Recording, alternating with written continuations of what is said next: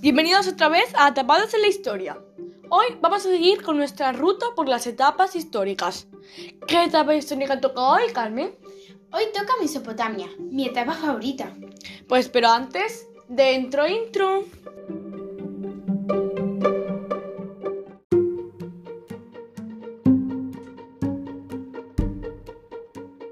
Atrapados en la Historia con Carmen y Tomás Martín.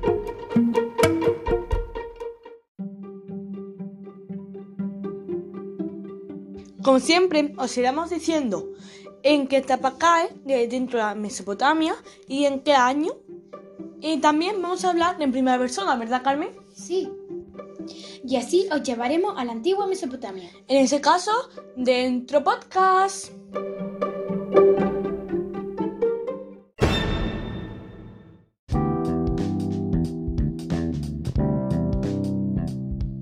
Próxima temporada, la antigua Mesopotamia, exactamente en el Imperio Babilonio, en la ciudad de Babilonia, en el año 1761 a.C.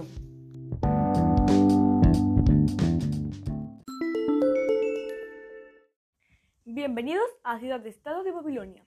Ahora mismo acabo de tener una reunión en el Palacio de Babilonia, donde estamos discutiendo sobre las leyes que vamos a poner en el Código de Hammurabi. Yo soy un funcionario real y por eso tengo que vivir muy cerca del Palacio Real. Yo tengo un total de 30 esclavos que cayeron en esclavitud por no pagar los impuestos que se les correspondían. Yo también tengo múltiples tierras con acequias y canales. Y diréis, ¿de dónde viene ese agua? Pues bien, ese agua viene de nuestro gran, gran río, el Éufrates. Claro, y con esas acequias y con esos canales hacen que nuestra tierra sea muy fértil, lo que hace posible cultivar más plantas. Los agricultores maquinan esas, esas parcelas de tierra para cosechar sus cultivos, ya que ellos no tienen parcelas propias, sino que van pagando cada mes un poco, ya sea de sus cosechas o dinero, para conservar esas tierras.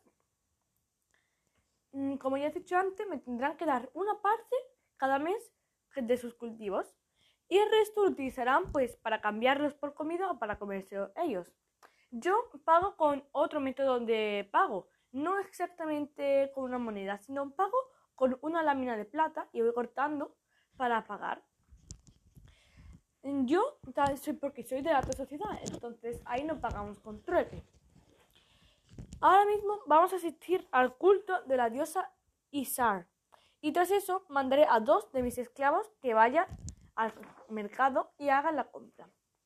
Pero eso ya llegará más tarde. Ahora mismo estamos entrando en el figurar de la diosa Isar, que es la diosa de la fertilidad, de la guerra y, de, la, fertilidad y de la guerra y también de las mujeres.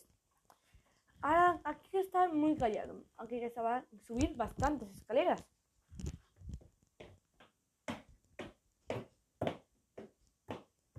Uf, por fin hemos llegado. Este pequeño edificio que veis aquí dentro del gran edificio es pues donde rendimos culto. No rendimos culto en todo el edificio, sino arriba del todo. Abajo es para los sacerdotes y todas las personas que están relacionados con esa diosa. También está aquí mucha gente. Ya aquí no está igual que sean campesinos o que sean mm, funcionarios legales como yo. Aquí venimos todos a rezar. Ah, también tenemos una gran vista de la Babilonia, con esos jardines colgantes. Mirad, eso que veis ahí es la calle principal. Por ahí se transcurre todo y acaba en, una, en un arco que es la puerta al palacio de Hammurabi, que es muy sagrada porque solo pueden entrar funcionarios, algunos funcionarios, no todos, y algunos sacerdotes. También tengo que deciros que el mercado también es una parte muy importante nuestra, porque ahí tenemos un montón de cosas que podemos intercambiar, pagarlas por ellas y muchas cosas más. Sobre todo aquí pues, vamos a practicar el, eh, intercambio de cebada, de trigo y empezaremos a comprar, eh, pues vamos a estamos comprando sobre todo madera, piedras y metales, ya que aquí escasean un poquillo. También en el mercado podemos encontrar, pues, lo que he dicho antes, en lo que queda de las cosechas de los agricultores que mm, pues ya ha sobrado de darle a los señores, en este caso funcionarios reales o sacerdotes, y a pues su familia y a ellos mismos. Aquí vienen a cambiarlo o lo ponen ahí para que lo vendamos y podamos comer nosotros y para que lo vendan ellos y nosotros podamos comer.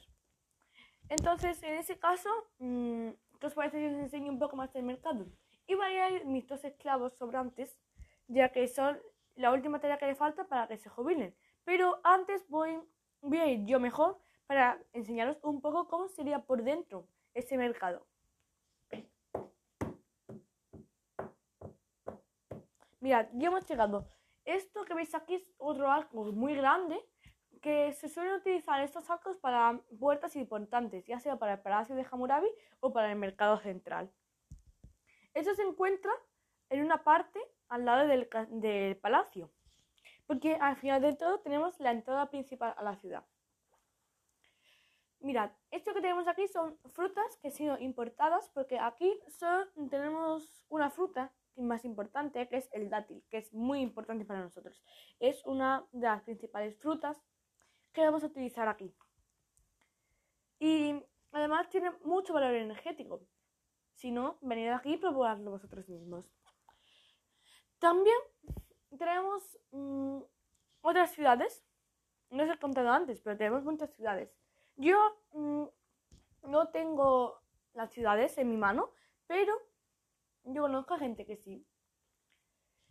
Eh, ahora mismo me acaba de llamar Hammurabi, porque vamos a ir a su palacio que va a publicarse dentro de muy poquito su código.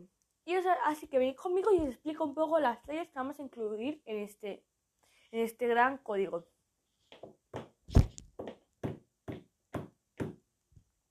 Chicos, ahora que estar muy, muy callados. Porque cuando habla el rey, bueno, en este caso el emperador, tenemos que estar siempre súper callados porque él tiene la autoridad máxima.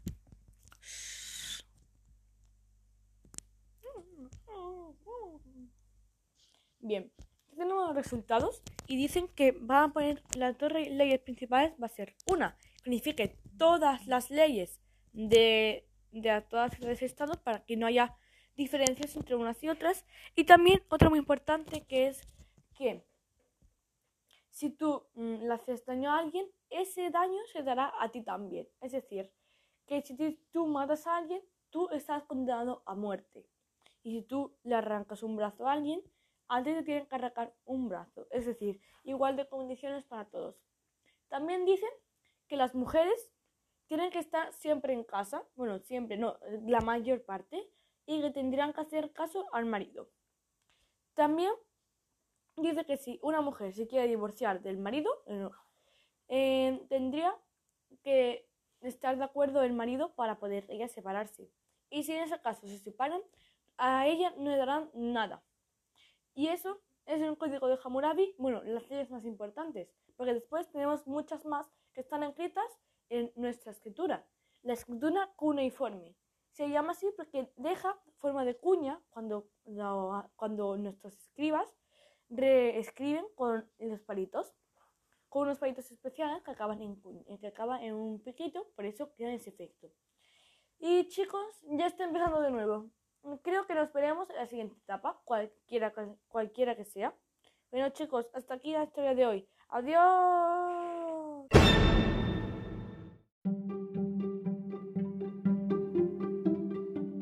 Eso ha sido todo chicos.